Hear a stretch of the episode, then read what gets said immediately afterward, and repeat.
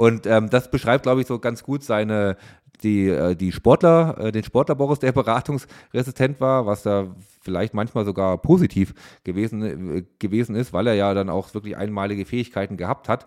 Aber, jetzt kommen wir zu dem großen Aber.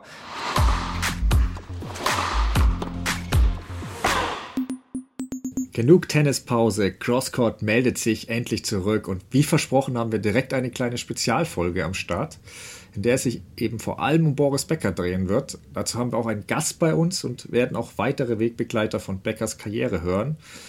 Wir reden aber auch danach noch ein wenig über die aktuelle Lage im Welttennis und blicken dabei eben besonders auf die großen Namen bei Herren und Damen wie eben Djokovic, Nadal, Alcaraz und Schwiontek, widmen uns aber auch den deutschen Topspielern und haben dann am Schluss auch noch eine ja, positive Tennis-News, würde ich sagen. Ähm, dazu alles später mehr. Erstmal begrüße ich wieder meinen Co-Host Dennis Heinemann, der zum Glück ja auch wieder am Start ist. Hallo Dennis, ähm, wir steigen auch direkt ein in unser ausgiebiges Gespräch über Becker äh, mit unserem Gast. Erstmal nur gefragt, wie sind denn deine Berührungspunkte mit Boris Becker? Wir waren ja immer offen, dass wir aufgrund unseres Alters jetzt seine Karriere nicht ganz so eng verfolgen konnten. Hallo Stefan, hast du völlig recht. Ähm ist nicht so ganz leicht. Ne? Man, man sieht und hört dann immer, was da so gewesen ist in, in der Vergangenheit, aber so richtig gut beurteilen kann man es dann ja eigentlich nur, wenn man wirklich irgendwo dabei gewesen ist. Und deswegen ist es in diesem Fall, ja, also man kann sich immer nur auf das verlassen, was man irgendwo sieht, in irgendwelchen Highlights und so. Ne? Und das ist zwar immer sehr, sehr beeindruckend, aber ich wünschte mir dann manchmal schon, oh, da wäre ich mal ganz gern damals irgendwie so dabei gewesen. Ähm, ansonsten kann ich schon mal sagen, ihr könnt euch auf jeden Fall auf ein interessantes Interview freuen, was noch kommen wird. Ich glaube, das äh, ist bestimmt eine, eine, gute Geschichte. Berührungspunkte bzw. Bäcker-Erinnerungen. Ähm, ich will mal eine Sache ra äh, rausgreifen. Ich musste dafür natürlich kurz recherchieren, weil 1987 war ich noch nicht auf der Welt, aber alle reden immer von Hartford 1987 Davis Cup USA gegen Deutschland. Boris Becker und John McEnroe treffen aufeinander und bekämpfen sich sechs Stunden und 21 Minuten. Total irre. Das war nicht irgendwie ein Finale oder so. Es ging um den Verbleib in der Weltgruppe. Äh, Becker war damals 19 Jahre alt, McEnroe 28. Es wurde noch nicht mal mit einem Tiebreak gespielt. Letztendlich aus der Sicht von Becker 4-6, 15-13, 18, 6-2, 6-2. Also das ist so ein Moment, wo ich aus heutiger Sicht sage, boah, das war, glaube ich, so ein Moment, äh, den ich, also den habe ich heute dann halt im Kopf, aber wie gesagt, ich muss recherchieren. Und ansonsten Berührungspunkte, naja, es ist nun mal so, wenn ein Grand Slam läuft und ich damit im Team sein darf, dass man sich auf dem Flur mal über den Weg läuft, aber das ist es dann eben auch. Also es ist jetzt nicht so, dass wir uns irgendwie großartig kennen oder so. Wie ist das bei dir? Was hast du im Kopf? Sehr ähnlich. Ähm, ja, also an das Match denke ich auch. Ich habe auch Ausschnitte schon davon angeguckt, das ganze Match zugegebenerweise noch nicht, trifft aber auf andere Partien zu, wie ähm, das erste Wimbledon-Finale, das habe ich mir schon ganz angeguckt, ähm, als er ja mit 17 Jahren damals gewonnen hat. Ähm, man findet ja auf YouTube viel, also insofern bei mir ist auch das eher so, was ich von seiner aktiven Karriere mitgekriegt habe. Ähm, klar, Dokumentationen gesehen und ja, dann jetzt eben als Trainer und Experte hört man, hat man ihn ja öfter gesehen und hört man ihn. Selbst direkt Berührungspunkte, Pressekonferenzen dann eher mal. Also Ismaning mal, da habe ich eine Frage äh, stellen können oder waren es zwei, ich weiß es gar nicht mehr. Ähm, sowas, aber auch nicht, nicht mehr. Ähm, aber deswegen haben wir jetzt jemanden zu Gast, der Beckers Karriere anders als wir eben sehr wohl aktiv mitverfolgen konnte und der sich eben in einem Podcast oder einer Podcast-ganzen Reihe, also sechs Folgen sind es, eben wirklich diesem Leben mit all seinen Höhen und Tiefen genauer gewidmet hat. Und ja, dieses Interview, wo eben auch enge Wegbegleiter aus Beckers Leben zu Wort kommen, das hören wir uns jetzt an. Bei uns ist jetzt Daniel Mücksch zu Gast. Daniel ist der Autor der Podcast-Reihe Unser Boris, eine sechsteilige Serie über das Leben und die Karriere von Boris Becker. Der dritte Teil ist jetzt frisch erschienen und findet ihr auch bei den Podcatchern eures Vertrauens. Daniel, wie kamst du denn überhaupt auf die Idee mit Becker? Und sollte es, warum sollte es ein Podcast statt zum Beispiel eines Buchs sein? Also wir geben zu, wir hatten auch schon drüber diskutiert, über so eine Folge, hatten aber stattdessen erstmal Steffi Grafs Karriere beleuchtet, weil da konnte ich mich auch ein bisschen genauer noch an ihr letztes aktives Jahr erinnern. Und Becker ist halt eben auch extrem umfangreich. Äh, gab ja so viele Kontroversen auch außerhalb des Platzes, was in der Öffentlichkeit ausgetragen wurde. Also warum Boris Becker? Was, was verbindet dich auch mit ihm? Ja, warum Boris Becker? Ja, das ist eine berechtigte Frage natürlich ähm, zum Anfang. Und da will ich versuchen, gleich mal recht pathetisch zu antworten. Ähm, ja, der Boris ist schon so eine Art äh, Lebensthema von mir, kann man sagen. Ähm, ich habe ihn schon relativ früh kennengelernt. Da habe ich selber noch viel Tennis gespielt und von der großen Profikarriere geträumt und habe ihn da im Zuge des Mercedes Junior Teams mal kennengelernt und auf ein, zwei Turnieren in Deutschland, wo ich dann auch ähm, als Zuschauer da war oder auch irgendwie als ähm, hoffnungsvolles Nachwuchstalent eingeladen worden bin, getroffen und fand es schon unglaublich, ähm, diese Person, äh, nicht nur diese Person, sondern was so um diese Person herum passiert, da live mitzuerleben.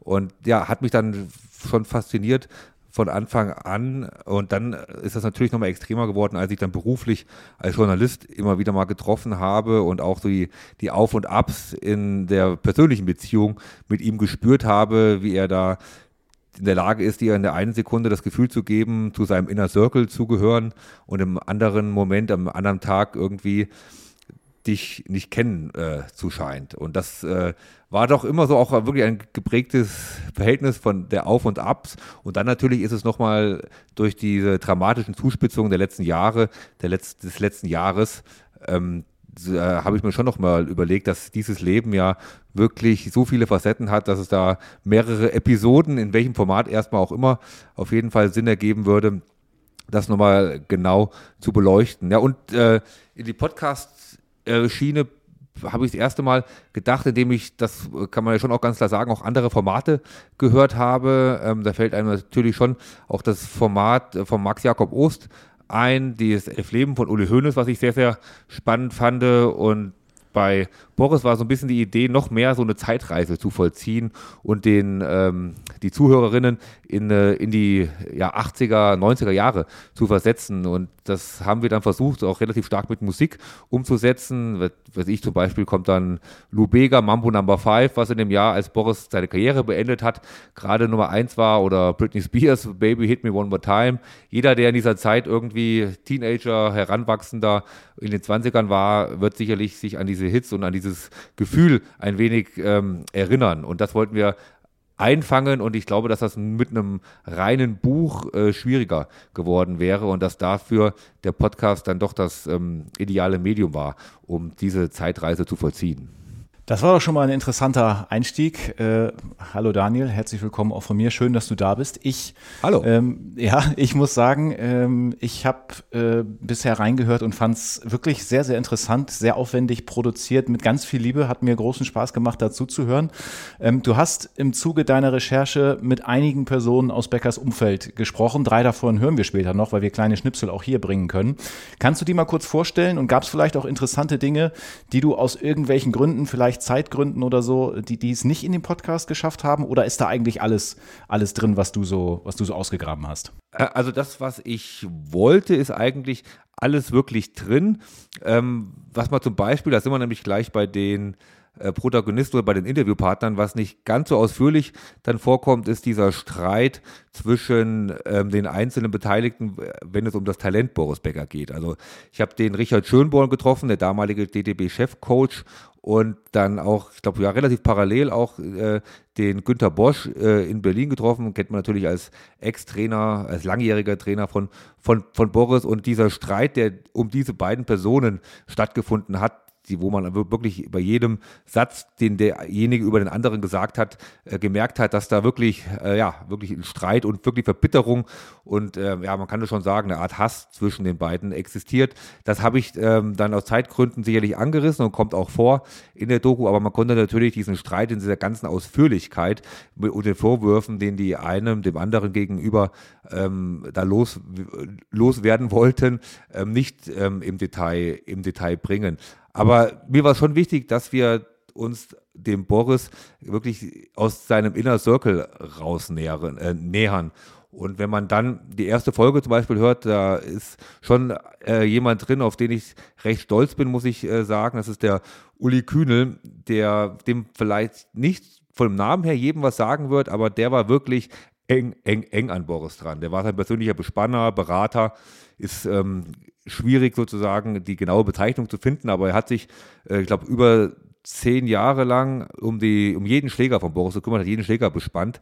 Äh, Boris war einer der wenigen, der wirklich einen persönlichen Bespanner zu der Zeit äh, zu jedem Turnier mitgenommen hat und der hat wirklich bei jedem Turnier mit Boris äh, im gleichen Hotel oder als Nachbar von Boris verbracht. Er hat Boris, er war auch Fahrer der ganzen Truppe um Boris ähm, an diesem besagten ähm, Juni-Tag im Jahr 1999, wo Boris dann seine Karriere beendet hat und dann nachts äh, noch die Besenkammer, die vermeintliche besucht hat. Da war Uli Kühnel, war Uli Kühnel auch wirklich nicht in der Besenkammer dabei, aber wirklich ganz, ganz nah dran. Und er hat noch nie ähm, detailliert über seine Zeit an der Seite von Boris Becker gesprochen. Und nach vielen WhatsApp-Nachrichten, Telefonaten und äh, Nachrichten, die hin und her gegangen sind, hat er dann sich bereit erklärt, an dem Projekt mitzumachen und kann ich äh, glücklicherweise sagen, gerade heute hat er mir wieder eine Nachricht geschrieben, weil er alle Folgen bis jetzt gehört hat und er wirklich auch sehr, sehr happy ist mit dem Ergebnis und äh, mir äh, geschrieben hat, dass es für ihn auch eine Art Zeitreise ist, die er da vollzieht und er sich wirklich ähm, nochmal bedankt hat bei mir, was mich wirklich sehr freut.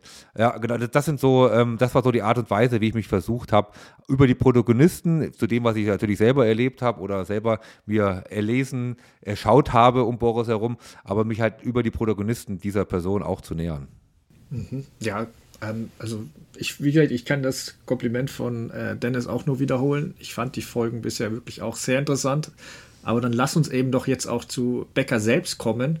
Was ich direkt beim Hören der ersten Folge amüsant fand, war eben, weil wir hatten bei unseren Federer Spezialfolgen im Dezember genau das gleiche Thema, wie halt auch bei solchen Weltsportlern oft das Glück und das Schicksal wirklich in jungen Jahren so eine entscheidende Rolle spielt. Wie das im Fall von Boris Becker aussah, das hören wir jetzt, denn ähm, Udo Rikleski, der eben ähm, auch in der star sehr starken Trainingsgruppe in Leimen eben Teil war und auch so ein langjähriger Backup-Wegbegleiter ist, ähm, hat das eben bei dir, Daniel, ein bisschen näher für uns erläutert, was, wo denn da das Schicksal zugeschlagen hat. Ich glaube, Leimen war das erste oder zweite Landesleistungszentrum, was es damals in Deutschland gab.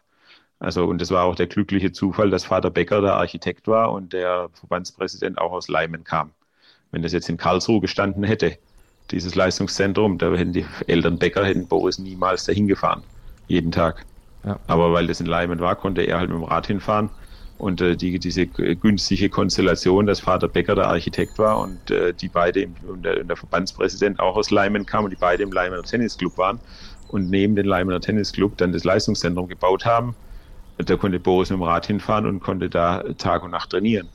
Also das war schon, das war der glückliche Umstand für Boris, jetzt sage ich mal. Was ich bei Becker noch interessant finde, obwohl er ja mit ja, gerade mal 17 Jahren, wissen wir alle, Wimbledon gewonnen hat und ist bis heute damit der jüngste Herrensieger der Tennisgeschichte, galt er ja so ein Jahren zuvor oder so mit zwölf Jahren noch nicht so als Überflieger zum Beispiel. Es gab da eben diese angesprochene starke Trainingsgruppe. Ähm, und ja, und der Schwächste daraus hat dann ja so gerne mal so eine Art Straftraining bekommen. Ich sage es jetzt extra in Anführungszeichen, weil die haben es damals sicher als Strafe gesehen, aber ich denke mir auch, ähm, eine saubere, saubere Schläge und Beinarbeit wirst du selten vorgeführt bekommen haben. Ähm, also Daniel, du weißt bereits, worauf ich anspiele. Kannst ja. du vielleicht mal ein bisschen näher erläutern, was es mit diesem Straftraining auf sich hatte und ja, ein bisschen diese berühmte Trainingsgruppe da allgemein vorstellen? Ähm, ja, natürlich, sehr gerne. Also den ähm, Namen, den du natürlich da im Kopf hast, der ja auch da vorkommt, ist natürlich Steffi Graf, die auch zu dieser äh, Trainingsgruppe äh, gehört habe. Da muss man auch ganz klar Boris Preskwa nennen, der diese Spieler da in, im Trainings, äh, im Leistungszentrum in Leimen geformt hat, der leider nicht mehr, der leider nicht mehr lebt, der ist vor einigen Jahren an ähm, Krebs gestorben. Das war zum Beispiel wieder, da kann ich noch mal einen kurzen Schlenker machen, zu dem Punkt der ähm, den der Dennis eben angesprochen hat, ähm, konnte ich nicht mehr reinbringen. Da war zum Beispiel Richard Schönborn sehr, sehr erbost drüber, dass Boris nicht auf der Beerdigung von Boris, Boris Breskwa äh, gewesen ist. Der, ich habe es auch so ein bisschen ähm, umgangssprachlich genannt, der mit, der, mit, mit einer alten Jugo-Schule da die Spieler da ähm, getriezt hat in Leimen. Das hat der Udo Ryklewski auch gesagt, aber durchaus positiv gemeint, dass sie da wirklich äh, drei, vier Stunden am Tag ähm, geschwitzt trainiert haben und wirklich ähm, jeden Tag unter im Wettkampfmodus waren. Das war halt Udo Ryklewski, das war ähm, das, das war der Boris gewesen und Karl-Uwe Steb war auch noch dabei. Ähm, der, äh, das haben auch wieder äh, eigentlich auch alle gesagt, mit am, äh, als talentiertester Spieler äh, galt äh, als langer, langer Zeit und dass äh, Boris da nicht derjenige war, von Anfang an zumindest nicht derjenige war, der da am meisten äh, für Furore, der da am meisten für Furore gesorgt hat. Und Riglewski hat auch spannenderweise erzählt, dass er glaubt, dass die Karriere von Boris zu dieser Zeit eigentlich nur aufgrund des Zufalls äh, entstanden ist, dass die, das Leistungszentrum da in Leim gebaut worden ist, wo sein Vater als Architekt auch noch für verantwortlich gewesen war. Also äh, lange Rede, kurzer Sinn, ähm, wollte damit nur sagen, der Udo Glessi auch, dass Boris da wirklich großes, großes Glück gehabt hat, dass äh, er mit dem Fahrrad zum Training fahren konnte und da dann mit dem Boris Queskwa und den anderen äh, Spielern so eine Truppe vorgefunden hat, die ihn, glaube ich, da sehr, sehr motiviert hat und wo sozusagen seine Talente, sein, sein Ehrgeiz eher voll ausleben konnte.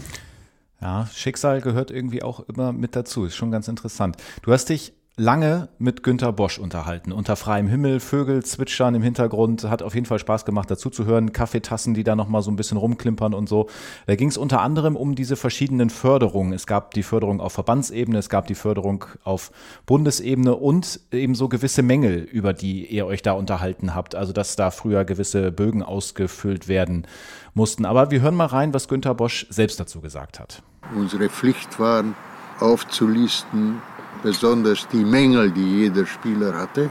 Es kam wenig vor, was eigentlich gut war, außergewöhnlich war oder so, sondern was jeder so falsch machte. Ja. Und so gab es eine ganze Liste, wo wir ankreuzten. Zu weiter Ausholbewegung, äh, zu frontale Stand zum Ball und so gab es all diese Mängel, die aufgelistet wurden. Und am Ende stand dann förderungswürdig auf Verbandsebene, auf Bundesebene, denn wir suchten ja für, auf Bundesebene Talente und, äh, oder nicht förderungswürdig. Und bei Boris stand unten förderungswürdig nur auf Verbandsebene. Das war natürlich für ihn selber eine Niederlage. Doch wenn Becker etwas auszeichnete, dann war es, wie er mit Niederlagen umging. Ich meine, zugegeben, das trifft eben auch viele große Tennisstars zu, denn dieser Sport bringt halt einfach auch reichlich Niederlagen mit sich. Ähm, sofern du mir da zustimmst, Daniel, was sind denn noch weitere Dinge, die Becker besonders ausgezeichnet haben? Ja, da stimme ich dir zu, aber ich glaube auch, auch nur äh, im gewissen Teil, es ist ja immer dieser schöne Spruch, dass es ähm, die Frage ist, ob man ähm, eher eine Niederlage vermeiden will oder den Sieg haben möchte. Das ist also so einer dieser Ansätze, die in der Sportpsychologie gern gewählt worden ist. Und da ähm, glaube ich, dass was Becker wirklich ausgezeichnet hat, das war dieser unglaubliche Siegeswillen, dass er den Sieg immer nur in Augen, vor Augen hatte und eigentlich sich mit Niederlagen sehr, sehr äh, wenig beschäftigt hat. Also der Udo Rugleski hat auch den schönen Satz gesagt, dass er mit 16 vor dem Wimbledon-Sieg schon gesagt hat, es gibt im Tennis eigentlich nur zwei BBs, das ist Björn Borg und Boris Becker.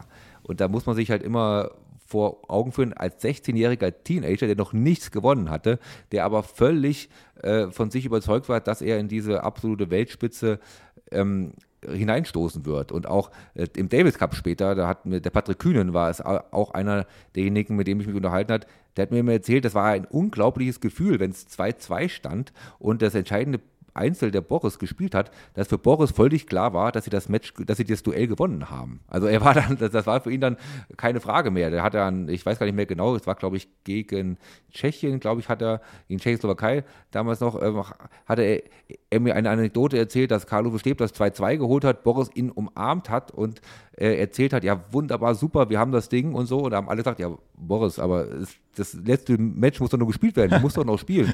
Und da hat er gesagt, ja, keine Sorge, macht euch keine Sorge, das mache ich schon. Und das hat er dann halt auch gemacht. Mhm. Da hat er dann halt auch den Gegner äh, vor ausverkauftem Auswärtspublikum vom, vom, vom Platz geholt. Und dieses Gefühl, das hat mir äh, Patrick Kühn äh, wirklich eindringlich äh, geschildert, wäre halt für diese Teamkameraden auch unglaublich gewesen, dieser un unglaubliche äh, Glaube an sich selbst. Mentalität, auf jeden Fall. Ich glaube schon, dass ihn das ganz extrem ausgezeichnet hat. Äh, lass uns mal einen Schritt weitergehen. Irgendwann kam ein gewisser Jon Tiriak dazu, ein Rumäne, der Becker auf das nächste Level heben sollte. Aber wie wir hören können, war der Start gar nicht mal so leicht. Also erstmal mussten die Eltern von Boris überzeugt werden und auch Tiriak selbst soll so seine Zweifel gehabt haben. Auch dazu hat Günther Bosch uns bzw. dir etwas gesagt. Ich habe ihn selber überzeugt, denn wie er so selber den Boris, wie ja jeder andere Trainer, ja, und Tenniskenner, der, der den Boris so zum ersten Mal gesehen hat, der sagt, um Gottes Willen, was macht der da auf dem Platz und so, der sieht ja wie eine Sau aus und so, was schmeißt er sich da hinter den Bällen, er ist ja kein Fußballtorwart oder so, was, was, was versucht er da zu machen und so. Er sagte, der kann Bürgermeister werden in Leimen, aber kein Tennisspieler. So war seine Entscheidung. Sag ich, okay. Einen anderen habe ich nicht. Ich sehe diesen als, als war er Steb dabei und er war ja viel besser als Boris und Kühnen und äh, die waren alle drei besser als er. Und da in Monte Carlo bei einem Jugendturnier ist er dann aber ins Finale gekommen. Seine Art und Weise, wie er dort auch agierte, die Energie, die er auf dem Platz gezeigt hat, die hat eben auch Tierjagd beeindruckt. Ähm, und er schließt sich Becker 1984 an. Im folgenden Jahr kommt es dann eben zum Urknall, als Becker wirklich mit 17 Jahren Wimbledon gewinnt ist bei euch natürlich auch großes Thema, äh, Daniel. Was mich aus heutiger Sicht dazu aber auch interessiert, wie ist es denn Becker wirklich gelungen, die ja, damals als elitär geltenden Tennissport da aus der Nische zu holen und Deutschland ja in ein Tennisland zu verwandeln, was da wirklich nachts dann um drei Uhr aufsteht, um sich fünf, sechs Stunden Becker anzuschauen? Klar spielte der Erfolg natürlich mit, aber das allein kann es ja nicht gewesen sein, oder? Nee, das, das glaube ich auch. Also der Erfolg ist sicherlich schon mal eine gute Grundlage gewesen. Das äh, kann man ja sagen. Wir reden ja heute noch von dem jüngsten Wimbledon-Sieger aller Zeiten bei den Herren, was er ja äh, immer noch ist. Und ich glaube auch, das wird sehr, sehr schwierig sein, dass das nochmal ähm, ge gebrochen wird. Da hat sich auch im Tennis einfach zu viel verändert. Aber es war eben nicht nur der Erfolg, das glaube ich. Es war halt wirklich die Art und Weise, wie er das Publikum mitgenommen hat, wie er sie teil hat, ne-, teil hat nehmen lassen an den Emotionen auf dem Platz. Er hat ja wirklich, äh, was kann man sagen, er hat aus seiner Seele keine Löwengrube gemacht, ist glaube ich der, äh, ist glaube ich das Sprichwort, wenn es, wenn es das Sprichwort richtig ist, aber was da in diese Richtung passt. Er hat wirklich äh, geflucht, er hat geschimpft, er ist dann aber auch gesprungen, der Bäckerhecht hat dann Einzug gehalten in den deutschen Sprachgebrauch, äh, die Knie haben, äh, die Knie haben geblutet auch, also ja, er, er hat nicht diesen feinen Tennissport repräsentiert, den es zu der Zeit sicherlich noch auch äh, auch gegeben hat. Und ich glaube, dass er da äh, viele mitgenommen hat, die bis vorher für die Tennis halt noch diesen elitären Anstrich gehabt hab, äh, hat. Er stammt wirklich aus einer typischsten Mittelstandsfamilie in Deutschland mit, mit noch einer Schwester, die zwei, vier Jahre älter ist, in Leimen, in einer wirklich typischen deutschen Kleinstadt. Also da äh, allein von seinem Äußeren, glaube ich, äh, ist kaum jemand wirklich, wirklich so deutsch äh, wie man es im Klischee im Kopf hat. Und ich glaube, da gibt es so viele Komponenten, die halt den Boris, oder muss man auch nochmal ein bisschen pathetisch werden, die halt den Boris zu unserem Boris werden lassen und wo ja auch dann sicherlich auch der Titel ein bisschen schon in diese Richtung äh, hindeutet aus seinem Herzen keine Mördergrube machen. Ich habe gerade nochmal nachgeschaut. Das war, glaube ich, das, was du gesagt hast. Mördergrube. die, die, die, Löwengrube. Ja, vielleicht ist das, nee, das so ich, ähnlich. Ich ziehe alles zurück und tausche die Löwengrube in die Mördergrube. Ja, alles gut. Ähm, Stefan hat in einer unserer letzten Folgen mal darauf hingewiesen, wie viele First-Time-Slam-Sieger es in den vergangenen Jahren so gab äh, wo dann erstmal kein weiterer Slam-Titel folgte. Also wenn wir mal von den US Open 2019 ausgehen, haben wir ganze neun. Hier im Skript steht zu Recht ein Ausrufezeichen dahinter bei den Herren und Damen zusammen. Also Team Medvedev, Alcaraz, Andreescu, Kennen, Krejcikova, Raducanu, Rybakina, Sabalenka. Das ist schon Wahnsinn seit 2019. Boris Becker hat aber seinen Wimbledon-Titel gleich mal verteidigt. Ist das noch eine größere Leistung, würdest du sagen? Und was sagt das auch über ihn aus? Also ich glaube, also das äh, hat Günter Bosch auch gesagt, dass es aus seiner Sicht auf jeden Fall die größere Leistung ist. Und ähm, ich glaube schon, da äh, ist mir das Gespräch noch gut in Erinnerung mit Günter Presnick, das ich geführt habe, ähm, weil der ja auch mal sein Coach gewesen ist für ein Jahr, äh, mit dem er Weltmeister geworden ist, der Boris. Und äh, da ich, hatte ich vorher noch gar nicht so drüber nachgedacht. Und da hat der Günter Presnick gesagt, das äh, Herausragende beim Boris wäre gewesen, dass er keine ähm, dass er keine Annäherung an dieses Gefühl äh, braucht, in, in, in, großen Finals zu spielen. Also es gäbe ja auch, ähm, fallen mir auch viele Beispiele aktuell vielleicht ein, viele Spieler, die im Finale auf einmal nicht mehr ihre optimale Leistung bringen. Und der Boris hatte die aus seiner Sicht, und das glaube ich auch, die, diese einmalige Fähigkeit, selbst mit 17 sofort im Finale seine ähm, Top-Leistungen äh, zu bringen und auch im Jahr danach. Also er, er, ist niemals vor der Größe der Aufgaben irgendwie eingeknickt. Natürlich hat er auch mal Spiele verloren oder auch Finale verloren, aber ähm, mit Ausnahme, kommen wir ja vielleicht auch nochmal drauf zu sprechen, vom äh, Wimbledon 91, also gegen Michael Stich, mit Sicherheit nicht sein äh, bestes Finale gespielt hat, aber hat es schon äh, Boris auf, ausgezeichnet, dass er liefert. Also er, er hat dann, ähm, wenn es, wenn er die Chance hatte, an die großen Titel ranzukommen, hat er oft, oft geliefert und halt auch sehr, sehr früh. Das ist, glaube ich, dann bei ihm auch der, der, äh, der große Unterschied, wo man heute ja vielen Spielern dann auch äh, so, ähm, ja, vielleicht auch manchmal so eine Ausrede liefert nach dem Motto, ja, das war jetzt mal, er hat mal Finalluft geschnuppert, er muss sich da entwickeln, er muss vielleicht mal zehnmal im Finale stehen, um dann vielleicht den Titel irgendwann zu gewinnen. Diese Annäherung oder diese langsame, ja, ich, ich taste mich heran. Dieses Gefühl hat Boris nie gehabt. Das war nicht, äh, das lag einfach nicht in seiner DNA. Ja. Das finde ich interessant und du sprichst diese Spieler an. Also die sind bei uns ja auch ständig Thema. André Rublev wäre ein Name, der mir da einfällt. Ähm, also da gibt es sicher einige genau, Spiele, ja. wo ähm, ja, wo dann auch die Big Three als Ausrede hergenommen wird, dass man an denen nicht vorbeikommt und erstmal zehn Finals spielen muss, so ungefähr. Naja, aber dann, ähm, wir haben jetzt viel Becker gelobt, auch zu Recht. Ähm, sportlich war da ja vieles positiv, aber was bereits in Folge 1 für euch auch klar wird, das, das geht jetzt nicht nur um Jubelarien auf Boris Becker, ähm, weil bei all dem Erfolg verliert er auch immer wieder ein wenig den Boden unter den Füßen, was jetzt bei Tennisprofis sicher kein Einzelfall ist. Aber dazu verrät uns jetzt ja der von dir schon bereits angesprochene Ulrich oder Uli Küdel mehr. Ja, wir hören mal, was er dazu sagt. Ja, wir hatten ein Problem oder er hatte ein Problem, ein grundsätzliches Problem. Das war seine Beratungsresistenz. Und diese Beratungsresistenz, die zieht sich an und für sich bei jedem Tennisspieler zu 100 Prozent gleich durch. Weil ein Sportler, und wenn du mit 17 Jahren 10 Millionen am Konto hast, musst du alles richtig gemacht haben.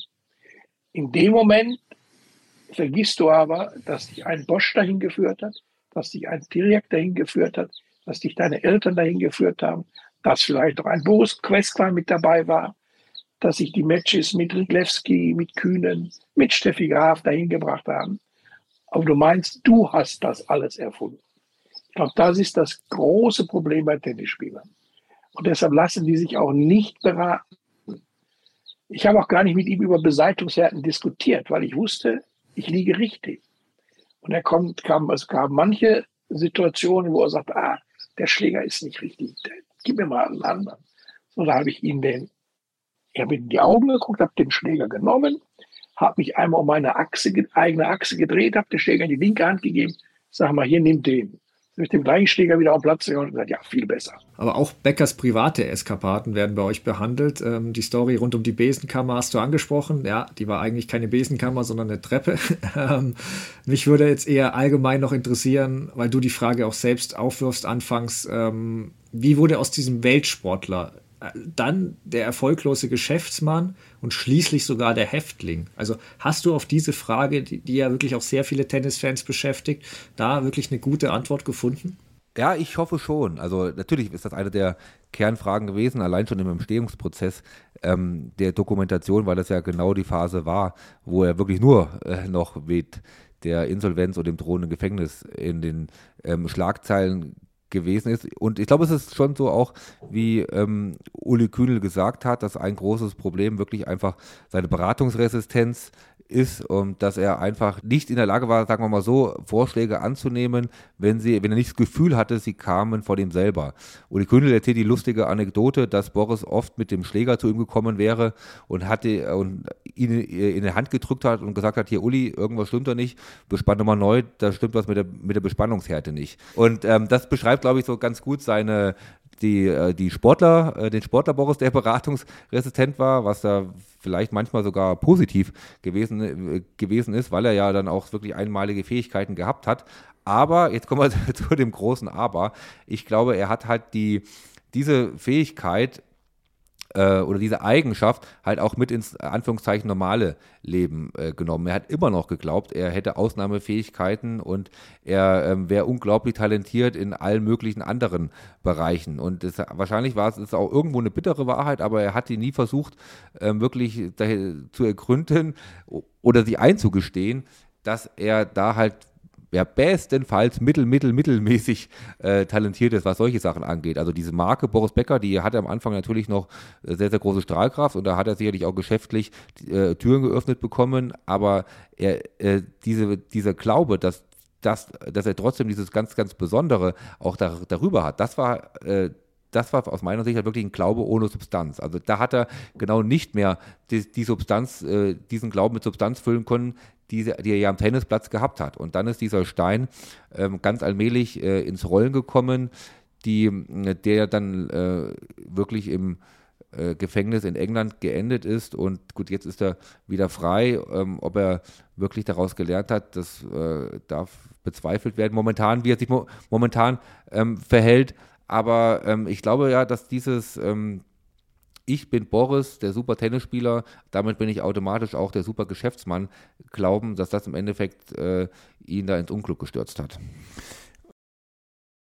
Ob er daraus gelernt hat, das hast du gerade selbst schon so ein bisschen in Frage gestellt. Aber wenn du mal so einen vorsichtigen Blick in die Zukunft wagst, äh, was könntest du dir bei ihm noch so vorstellen für die nächsten Jahre? Möglicherweise auch mal wieder Tennistrainer? Was glaubst du? Ja, das ist spannend. Hat mir der Günter Bresnik erzählt, dass er das nicht glaubt, dass er wieder wirklich als Trainer eines Topspielers arbeiten wird. Ähm, ich glaube, dass er diesen Weg als TV Experte, den er jetzt auch schon wieder eingeschlagen hat, auch weiter beschreiten wird. Und da hat er ja auch genug Anhänger und das macht er ja, glaube ich, auch, kann man ja schon sagen, gut. Ähm, das ging ja wirklich auch sehr schnell, dass er da wieder aktiv ähm, geworden ist. Aber so ganz so einfach, glaube ich, dieses Zurückkommen ist es dann nicht. Man kriegt das ja so ein bisschen mit, wie auch sein, ähm, seine Wiedereingliederung in den DTB doch nicht so ganz einfach vonstatten geht. Er hat da mächtige Fürsprecher mit dem DTB-Vize Dirk Hordorf, aber das weiß ich nun auch aus einigen Gesprächen, dass er auch sehr, sehr viel ähm, Gegenwind hat, dass es auch genug Leute im DTB gibt, die Boris nicht wieder ähm, in Amt und Würden des Verbandes ähm, sehen wollen. Und ich glaube, da hat er wahrscheinlich schon gedacht, dass das manches ein bisschen einfacher geht. Er wird seine Geschäfte weiter vorantreiben. Man kann das auf Social Media beobachten. Seine Tennisakademie da in, äh, ich glaube, weiß nicht genau, ob es Hessen oder Rheinland-Pfalz ist, auf jeden Fall da an der Grenze zwischen Mainz, Wiesbaden und Frankfurt, da in der Ecke ist die ja, die ähm, wird sicherlich weiter wachsen oder ist ja jetzt Alexander Waske als Head Coach ähm, angestellt worden. Also äh, er wird geschäftlich, wird er äh, weiter aktiv sein, er wird viel machen, er wird uns das auch alles mitteilen. Ähm, aber wenn ich jetzt wett, wetten sollte, man denkt ja dann immer so ein bisschen an die Zeit mit Novak Djokovic zusammen, glaube ich nicht, dass er nochmal äh, Trainer eines solchen Spielers, äh, eines Spielers von solchem Kaliber wird. Und da kommt man natürlich ja auch dann immer aus deutscher Sicht immer gleich auf den Namen Alexander Zverev. Ich glaube zum Beispiel auch nicht, dass er ähm, nochmal Trainer von Alexander Zverev werden, werden wird. Das Trainerkapitel mit Novak Djokovic spielt bei euch ja auch eine wichtige Rolle, auch wo er es verkünden wollte und so weiter. Ähm, da kann man dann natürlich auch noch reinhören oder ergänzend auch äh, die ältere Folge von uns mit dir suchen, wo wir ja über dein Djokovic-Buch sprachen. Genau. Da war Becker natürlich auch Thema. Ähm, danke für die Einblicke jedenfalls und äh, die Ausschnitte aus Beckers Leben und Karriere. Ich kann ehrlich sagen, dass ich mir auch nach der Aufnahme noch die weiteren Folgen von Unser Boris mit Interesse anhören werde. Ich auch. So muss das sein, vorbildlich. Ja. Jedenfalls sag Bescheid, wenn du wieder mal ein interessantes Projekt am Start hast. Äh, danke für heute und bis dann. Gerne. Ich danke euch. Macht's gut. Ciao. Mach's gut. Ciao, ciao. Das war jetzt der ausführliche Bäcker-Teil unseres Podcasts. Also ich fand wirklich, dass man, also ich zumindest habe da einiges Neues gelernt. Ähm, ich hoffe ihr auch. Wir wollen jetzt heute nicht zu tief eintauchen, um die Folge jetzt nicht episch lang zu machen. Und der Februar ist abseits des Dezembers ja wohl auch schon der ruhigste Tennismonat im Jahr. Dennoch ist ein bisschen was passiert, äh, wo wir jetzt zumindest die größeren Themen und Namen ein bisschen kurz aufarbeiten wollen. Dennis mal ganz allgemein gefragt, wer waren denn bei den Herren so deine, ja, ein, zwei großen Gewinner des Monats, beziehungsweise der Wochen nach den Australian Open? Wer hat dich da besonders beeindruckt? Ja, sage ich dir gleich. Äh, hast schon recht, ist schon so ein bisschen ruhigerer Monat. Ich finde immer, wenn man sich so eine Kurve vorstellt oder so, du hast äh, Australian Open am Anfang, die Kurve geht hoch, Spotlight, äh, ähm, Melbourne und dann geht sie aber schon auch echt wieder so ein bisschen runter. Ja. Und wenn du da nicht irgendwie so großartig äh, dran bleibst oder so, dann verpasst du auch mal das eine oder andere. So ging es mir jetzt auch, gerade wenn man auch noch andere Dinge so rechts und links daneben macht. Und jetzt, wenn es dann auf Indian Wells zugeht, da geht es dann wieder so ein bisschen hoch, weil da sind natürlich schon auch alle gespannt, was dann passieren wird. Also ich glaube, der Mann der Stunde, ähm, kein großes Geheimnis, ist Daniel Medvedev. Ähm, hat dritte Runde bei den Australian Open noch gegen Sebastian Korda verloren. Äh, danach überhaupt nichts mehr verloren. Wirklich extrem gute Leistungen gezeigt. Rotterdam gewonnen, Doha gewonnen, Dubai gewonnen. Ja, und gute Siege mit dabei gewesen. Sinner geschlagen, zweimal Oje Aliassim geschlagen, Djokovic im Halbfinale. Das war sicherlich das Match, äh, was man dann in den Highlights und so am ehesten wieder reingespült bekommen hat. Ähm, ich glaube, weil du hast ja auch immer noch mal wieder dieses Zitat mit reingeworfen äh, in den vergangenen Folgen mit dem Kind, was aufgehört hat zu träumen und so. Vielleicht geht es so langsam wieder in eine andere Richtung. Also ich fand ihn jetzt wirklich sehr, sehr stark. Ja, und dann muss ich natürlich noch so jemanden nennen, ne, wie, wie Andy Murray. Das, das ist einfach so, der gehört für mich dazu. Ich finde es einfach total cool, dass der auch sagt, dass er weiterhin Bock hat. Der ist in Dubai bis ins Finale gekommen, davor immer in drei Sätzen gewonnen. Also das ist ja kein Spaziergang oder so, der muss sich richtig durchfighten. Äh, hat gegen Sonego gewonnen, hat leider gegen Zverev gewonnen. Lehetschka ist auch noch mit dabei gewesen. Finale dann gegen Dani Medvedev. Also Natürlich sind das jetzt nicht die einzigen beiden Spieler, aber äh, wir wollen ja auch nicht alle rauspicken. Nee, also man kann auch Alex de Minor oder so nennen, der auch einen Turniersieg eingefahren hat, aber ich hätte, ich bin bei den gleichen beiden Namen wie du gelandet. Ähm, Murray, du hast erwähnt, es, es, ist ja auch wieder, wie er dieses Finale erreicht hat. Viermal drei Sätze, zweimal 7-6 im Tiebreak gegen Zverev 7-5, also alles im dritten Satz jetzt. Es ist halt einfach all das, äh, was das wieder für unglaubliche Fights waren, un wirklich all das mit einer Metallhüfte noch, das ist unfassbar. Äh, wenn ich da manchmal Diskussionen höre, ob er denn ständige Wildcards verdient oder so. Also, A, gut, so wer jetzt spielt, braucht er sie eh nicht mehr, aber B, ich werfe ihm 100 Wildcards hinterher, weil er gibt dir so viel, egal ob du Zuschauer vor Ort, vor dem TV, Veranstalter, Ballkind oder auch nur ein anderer Spieler bist. Also diese Leidenschaft für den Sport, der Wille, sein intelligentes Spiel, also als Zuschauer kannst du nur staunend es verfolgen und als Tourspieler, glaube ich, kannst du da noch viel lernen von ihm. Ähm, das stimmt erwähnt. übrigens. Äh, ja. Wenn ich mir vorstelle, ich, bin, ich wäre Ballkind und ich stehe dann da hinten irgendwie so und bin vielleicht irgendwie 12, 13 Jahre alt und vor mir reißt er sich da auf gut Deutsch gesagt so den Arsch auf und fightet, aber da nimmst du doch also unglaubliche Eindrücke mit. Das ist, das ist ein gutes das, Bild eigentlich. Ja, das, also ich, denke ich auch. Ähm, Im Finale hat es dann Dostovet nicht mehr erreicht, weil dann eben der, dieser eine äh, Name stand, der eine Spieler mit Dani Medvedev, der ja nicht mehr verlieren kann plötzlich. Ähm, drei Turniersiege in drei Wochen ist okay. Ähm, du hast erwähnt, der Halbfinalsieg gegen Djokovic sticht heraus. Ähm, ich musste da nicht nur Highlights sehen, weil das habe ich mir direkt äh, sichergestellt, dass ich das äh, komplett sehen kann, weil ähm, ja, Medvedev ist dieser eine, dieser eine Mann, der halt äh, gerade auf so Hartplatz unter stelleren Bedingungen, wie es in Dubai war, Djokovic wirklich gefährlich werden kann. Also hau raus, ich will alles wissen. So, gut. los geht's. Ja, also Djokovic hat jetzt nicht absolute Peakform gezeigt, muss man, kann man sagen, aber er hat nicht schlecht gespielt. Ich habe bei den Australian Open Matches von Djokovic gesehen, wo ich ihn schwächer fand. Nur war mhm. da auf der anderen Seite halt niemand, der ihn bestrafen konnte. Und ähm, Medvedev kann halt wie kaum jemand wirklich so kurze Konzentrationsschwäche von zwei Minuten von Djokovic bestrafen. Also der hat, er hat gegen Medvedev nicht diese Garantie, dass er später nochmal zurückkommt. Und nur kurz zum Match, weil Djokovic ist der beste Returnspieler der Geschichte, das ist für mich kein Zweifel. Aber er hat hier halt eben nur ein Break geschafft, was eben noch bedeutungslos war dazu, weil Medvedev hatte im ersten Satz zwei Breaks Vorsprung, da konnte er sich das eine leisten. Ähm, und im zweiten Satz, das, das ist für mich halt so typisch für so, für so ein Match, was eben gegen Medvedev anders verläuft für Djokovic als gegen jeden anderen. Er kriegt, er verliert dieses Ausschlagspiel zum 0 zu 1, was ja auf Hartplatz für jemanden wie Djokovic erstmal kein Grund zur Sorge ist, normal. Mhm.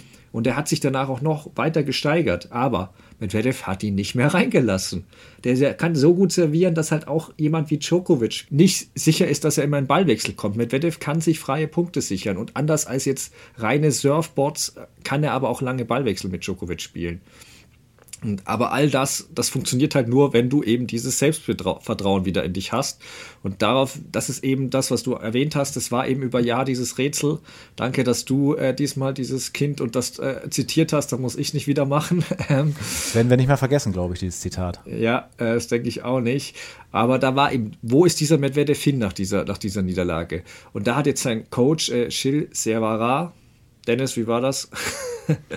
Gilles Sevara, ja. Ja, so. Äh, ja, ich habe es ja nicht so ganz mit französischen Namen. Ich habe mir extra vorher noch ein Video angehört, wo ihn jemand ausspricht, ein Franzose. Ich hoffe, es war okay. Äh, jedenfalls hat er bei Tennis Majors darüber gesprochen, wie Medvedev nach diesen Australian Open, jetzt wo er gegen Korda eben verloren hat, wirklich an allem gezweifelt hat. Ja, und dann er und eben Medvedev da verschiedene Wahrnehmungen hatte. Also Medvedev wollte sich eben einreden, dass er furchtbar schlecht spielen würde. Äh, und sein Coach hat ihm immer versucht einzutrichtern, dass das gar nicht stimmt. Und das war halt, er hat es wie so als Spiel bezeichnet.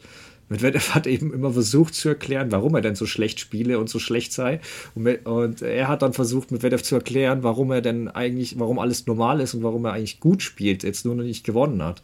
Ähm, und dann ist es wirklich, das finde ich immer interessant, so, also das Match, was die Wende gebracht hat, laut ihm, äh, laut dem Coach, ist eben dieses Match gegen Davidovic vor China in Rotterdam, was halt vermeintlich jetzt ein recht unbedeutendes Match ist. Aber das gewinnt er nach Satzrückstand noch und das hat wohl alles verändert. Und jetzt mhm. ist er im Moment äh, eben laut, laut Gervara äh, ein Meteorit, der Feuer gefangen hat. Und die Frage, ähm, die er auch stellt, ist, wie lange kann das anhalten? Und das ist eine sehr gute Frage, denn jetzt kommt eben Indian Wells, also ein sehr langsamer Hartplatz, was ihm weniger liegt, ehrlicherweise. Achtelfinale war das Beste da. Auch Miami lief es mit zwei Viertelfinals nur bedingt besser. Und danach Sand, was jetzt, was er ja gern als Dreck bezeichnet. Also ich erwarte jetzt keine Riesensiegesserie von ihm, aber mal gucken. Ähm, er kann ja da eher positiv überraschen, äh, glaube ich. Um ja, aber er hat erstmal vorgelegt jetzt, ne? muss genau. man auf jeden Fall sagen. Äh, bin ich auch gespannt, ähm, wie das jetzt so weitergehen wird. Genau, dann kommen wir aber zu den Namen, die auf Sand als Favoriten gelten. Nadal, Djokovic, Alcaraz. Bei allen drei gibt es gerade so ja, Faktoren, die man berücksichtigen muss, würde ich es mal nennen. Nadal immer noch verletzt, kann eben nicht Indian Wells und Miami spielen weshalb eben diese, ja, also mit die erste Serie im Tennissport endet, finde ich, nach fast 18 Jahren fällt Nadal jetzt dann aus den Top 10 raus. Das ist wirklich unglaublich. Ähm, Djokovic kann jetzt eben dort nicht spielen, weil er noch immer noch nicht in die USA einreisen darf. Also wieder so ein möglicher Rhythmusbrecher, Fragezeichen. Alcaraz mhm. kann spielen, hat er aber zuletzt immer wieder mit Verletzungen zu kämpfen. Macht dir da wer irgendwie Sorgen? Äh, ja, also wenn ich das jetzt vielleicht mal versuchen würde zu ranken, würde ich sagen, Djokovic, da mache ich mir keine Sorgen, das ist einfach sehr unglücklich ähm, weil das, so wie ich das gelesen habe, bis Mitte April vermutlich so ist. Also da ist er jetzt knapp dran vorbeigeschrammt. Das hätte auch anders laufen können und er dürfte rein. Ja, ich habe gelesen Mai, aber ist ja egal. Es, ist, es soll auf jeden Fall nicht mehr lang sein. Ja, genau. Je nachdem. Vielleicht haben wir auch verschiedene Sachen da irgendwie gelesen. Es ist ein bisschen unglücklich, muss man glaube ich schon so sagen. Auch letztes Jahr ja nicht dabei gewesen. Ähm, dann gehe ich mal auf Alcaraz, da muss man nämlich im Auge behalten, weil das irgendwie immer wieder der gleiche Muskel ist, der ihm da Probleme macht. Der hat ja zweimal gegen Cameron Norrie gespielt. Äh, das letzte Mal, als er verloren hat, war das, glaube ich, ganz schön wild, weil er sich nicht mehr gut bewegen konnte, ist richtig draufgegangen auf die Bälle. Also so ein bisschen so, so Hit and Hope, was er gespielt hat eigentlich. Man kann ja auch durchaus gefährlich spielen, wenn man sich eigentlich gar nicht mehr so richtig bewegen kann, indem man einfach wirklich richtig auf Endschläge drauf geht. Ähm, trotzdem ne, hat dann Acapulco nicht gespielt. Indian Wells steht ja jetzt auf der Liste, das ist schon mal gut. Ähm, müssen wir mal sehen. Aber so ein bisschen Sorgen mache ich mir tatsächlich bei Rafa Nadal, wenn ich ehrlich bin. Weil man sagt ja immer so, Roland Garros ist jetzt das große Ziel und Sand und so, aber irgendwie so, ich weiß nicht, wie es dir geht. Ähm, äh, ja, es ist nichts Neues, dass er körperliche Probleme hat und wir wissen auch, dass er unglaubliche Comebacks schaffen kann aber ich habe da so ein, so, so, so ein Gefühl und erinnere mich auch immer ans letzte Jahr, an seine Siegesrede, habe ich hier auch schon mal erzählt, diese zwei Sekunden, wo er mal kurz Pause gemacht hat und wir alle dachten, oh, hoffentlich ist es das jetzt nicht gewesen oder so. Ja, weiß ich nicht. Ähm, ob, vor allen Dingen weiß ich auch nicht, ob er dann, ähm, wenn er dann wieder spielen kann, überhaupt so richtig als Favorit auf Sand geht, weil das ist nur weil es Sand ist und weil es dann auf Roland Garros irgendwann zugeht, heißt es ja nicht automatisch in seinem Zustand, dass er jetzt der Favorit sein muss. Ja, ich mache jetzt aber auch die Reihenfolge auf mit den Sorgen. Äh, ja, okay. Dann schauen wir mal, wann Nadal kommt. Ähm, ja, also zuerst kommt Djokovic, weil ja auch da, ich sehe da keine Sorgen ähm, zur Entscheidung an sich jetzt. Äh, also ich verstehe jeden, der bei der Regelung zu diesem Zeitpunkt noch die Augenbrauen hochzieht, ähm, auch weil eben, wie du erwähnt hast, diese Beendigung der Regel schon angekündigt ist. Ähm, ja, dass Djokovic dann sich um die Sonderregel bemühte, ähm, okay, hat Indian Wells und Miami hat, haben sich dann auch noch dafür eingesetzt, was ich nachvollziehen kann. Warum die US Open da noch mitgemischt haben, ist mir noch nicht ganz klar, aber ist ja auch egal. Ähm, äh, ja, an sich, da das dann aber keine Sondererlaubnis gibt, finde ich ehrlicherweise okay, weil ein Tennisspieler ist jetzt nicht wichtiger als ein anderer Mensch. Wie gesagt, ich würde die Regel dann auch für Politiker und so für alle einfach gelten lassen, weil jeder ist gleich. Ähm, aber egal. Positiv, was ich positiv doch erwähnen wollte, ist, dass Djokovic vor dem Draw diesmal herausgezogen hat. Ähm, das war ja vorher nicht so, deswegen, das finde ich, das, das äh, fand ich damals nicht so gut. Ähm, schön, dass er das jetzt anders gelöst hat, das ist top. Ähm, ja. Sorgen macht, macht mir aber alles, wie gesagt, null. Er hatte zuvor jetzt schon längere Pausen, er ist das gewohnt. Ähm, er kann ja auch weiter trainieren, anders als ein Nadal, der verletzt ist. Er kann ja weiter trainieren. Er kann jetzt sogar früher auf Sand wechseln. Also ich erwarte überhaupt nicht, dass ihm das irgendwie schadet. Also wenn es ganz doof für ihn läuft, verliert er halt die Nummer 1. Aber Mai, also nachdem er auch Steffi Graf überflügelt hat, jetzt ist das, glaube ich, nicht mehr so entscheidend für ihn. Und ähm, zumal jetzt eben auch Alcaraz da erstmal in den Wels gewinnen müsste und danach noch Miami, um die Nummer 1 zu bleiben. Also äh, theoretische Chancen hat wohl noch Tsitsipas auch, aber um jetzt bei Alcaraz zu bleiben, ich habe den bei den Rio Open gesehen und äh, wenn er seine Form hat, das macht so viel Spaß, dem zuzuschauen, echt wirklich. Also er war, hat da wirklich wieder gut gespielt und dann war das Finale gegen Norrie, wo so eine Mischung war aus Staunen, was dieser Kerl spielen kann, obwohl er sich nicht mehr richtig bewegen kann, mhm. aber dann auch ein bisschen ja, Sorge, ob wir ihn in Zukunft häufiger mit körperlichen Problemen vorfinden werden, weil das ist so eine Sache, die habe ich Ende des vergangenen Jahres angesprochen, vielleicht seine größte Schwäche hat ja sonst nicht so viel. Ähm, er muss einen Weg finden, effektiver Tennis zu spielen. Also mir tut es fast weh, das zu sagen, weil sein hochattraktives Spiel dann eben 5% weniger spektakulär wird. Aber was er da betreibt, das wird sein Körper auf Dauer nicht mitmachen. Und aktuell sieht es sogar aus, als würde der früher rebellieren, als ich erwartet hatte. Also er hat jetzt immer wieder muskuläre Probleme. Oberschenkel zwickt ja gerade immer wieder. Und bin jetzt echt gespannt, wie fit der da in den Wales überhaupt antreten wird. Ist er fit, ist er für mich dort sogar Favorit, weil mit Welle fliegt der Belag nicht. Ähm, gut, ein Rublev kann ja kein Finale gewinnen und äh, manch anderer ähm, ist auch nicht gerade in Topform. Sascha Zverev kommen wir noch, ähm, braucht vielleicht noch ein bisschen. Ähm, Aber du meinst, Alcaraz ist dir zu zu wuchtig und zu wenig äh, leichtfüßig und filigran. Effizienz ist vielleicht auch das Wort da. Ne? Ja, Effizienz ist sicher dieses Wort. Er geht einfach teilweise auch in Ballwechsel, unnötig längere Ballwechsel, als er müsste, meiner Meinung nach, mit seinen Fähigkeiten. Mhm. Also er macht es sich teilweise kompliziert ähm, und müsste schauen, dass er manche Ballwechsel kürzer gestaltet. Er macht sich ja schwerer und sich und seinem Körper einfach ein bisschen schwerer, als er, glaube ich, müsste, oft. Mhm. Ähm, aber ähm, ja, Alcaraz war jetzt in den, in den Wales, da wollte ich noch hinaus, äh, letztes Jahr ja im äh, Halbfinale, wo er gegen Nadal dieses super Match spielte, was er knapp verloren hat, damals noch ungeschlagene Nadal, der sich genau in dem Match dann die Rippe gebrochen hat. Mhm. Und das war eigentlich der Anfang von dessen Leidenszeit, weil er, die, die hat quasi bis heute noch andauert. Ähm, weil seitdem folgt bei Nadal ein körperliches Leiden auf das nächste, die Rippe erst, dann der Fuß, der betäubt werden musste, dann die beiden Bauchmuskeleinrisse. Jetzt bei den Australian Open war diese Verletzung mit dem großen Lendenmuskel. Ähm, und ja, also das macht mir schon auch Sorgen, weil, wie, wie erwähnt, Djokovic kann zwar keine Turniere spielen, aber der kann immer noch trainieren zumindest. Äh, und Nadal, das, das bringt ihn schon in Rückstand gerade wieder. Diese, immer diese längere Pausen und sich dann komplett von Null wieder hocharbeiten.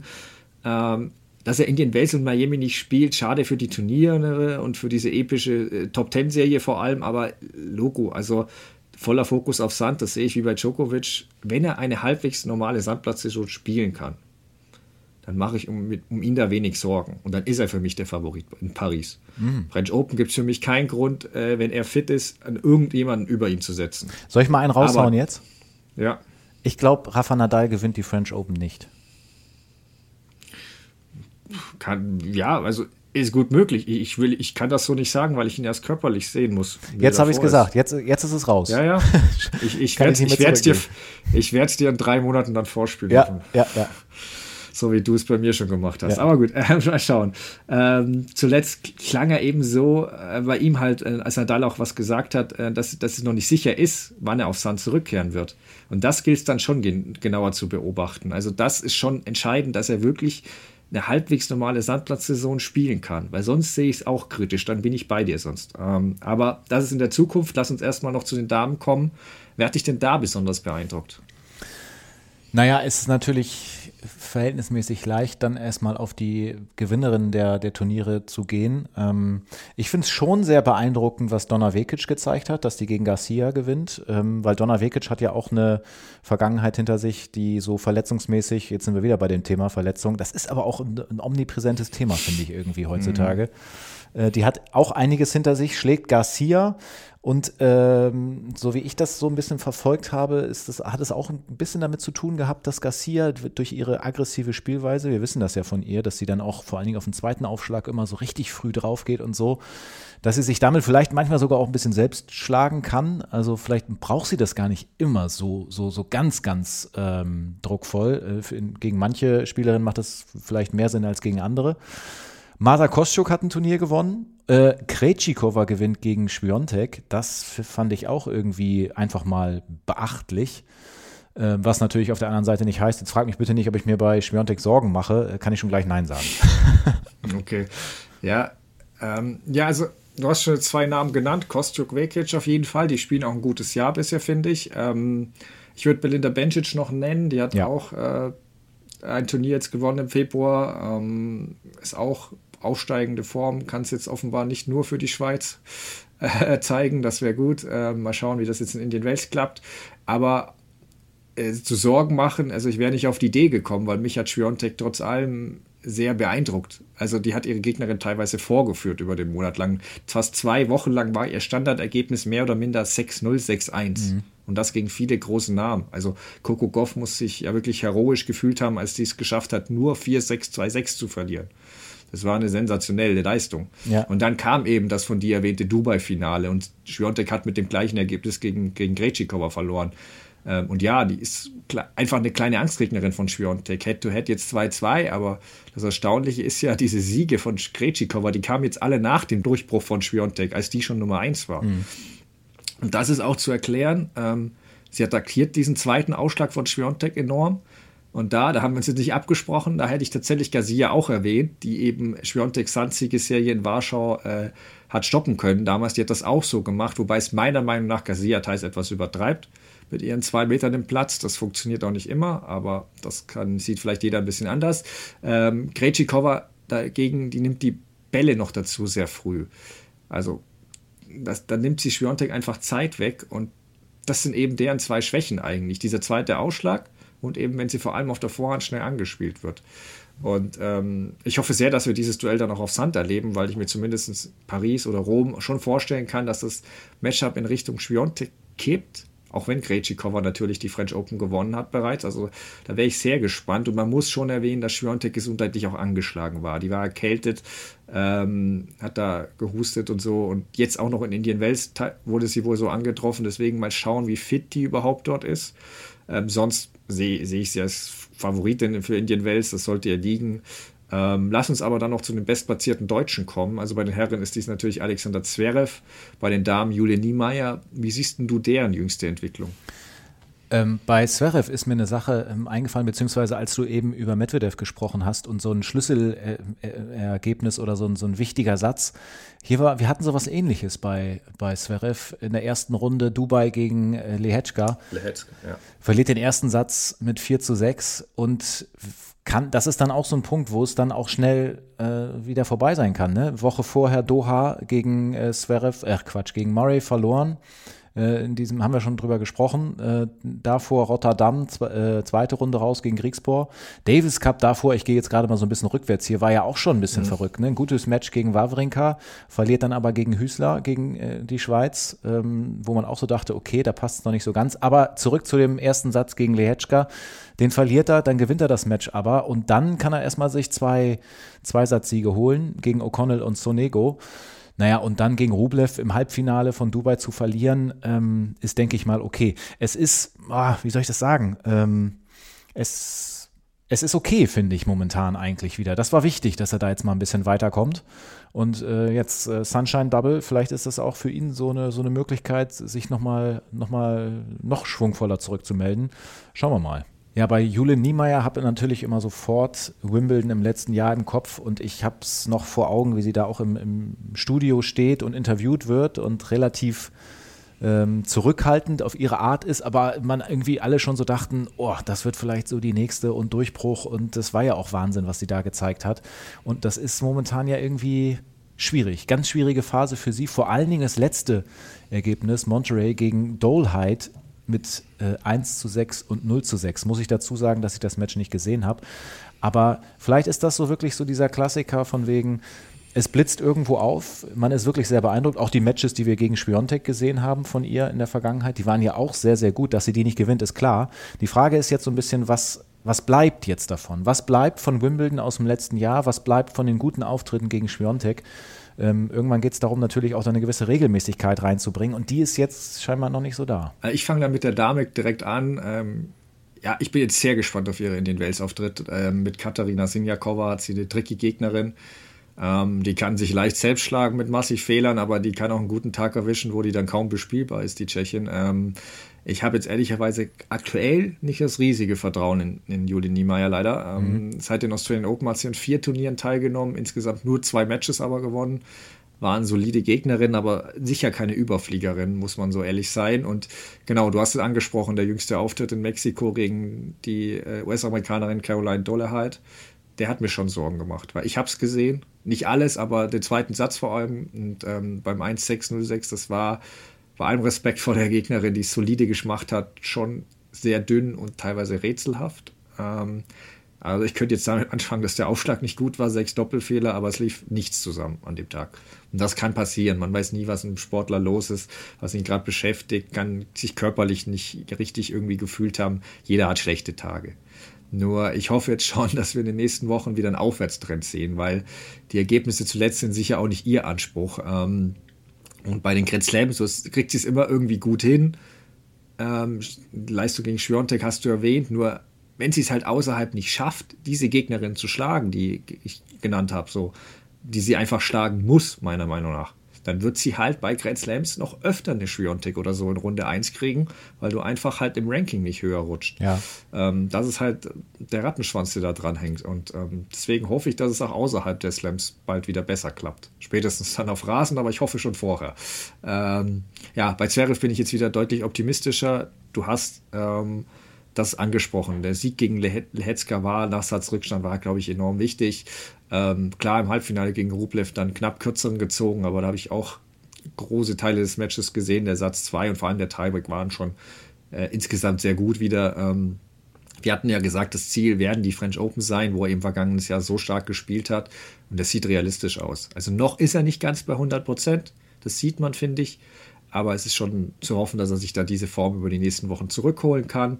Ähm, klar, in Indian Wells hat er sich meist schwer getan. Ich würde da jetzt nicht die Erwartungen zu hoch schrauben. In Miami ist eigentlich meist ein bisschen besser gelaufen. Da war er ja sogar schon mal im Finale. Aber dann kommt mit Sand, sollte dann eigentlich seine Zeit auch kommen. Hat in Madrid und Rom hat er ja bereits gewonnen, Turniere. Ähm, da gilt es dann wirklich, das Selbstvertrauen sich zurückzuholen, um in Paris dann richtig anzugreifen. Ähm, letzter Punkt für heute. Netflix hat bekannt gegeben, dass eine zweite Staffel Breakpoint geben wird. Deine Reaktion dazu oder kurze Einschätzung allgemein, wenn du es jetzt schon fertig geguckt hast?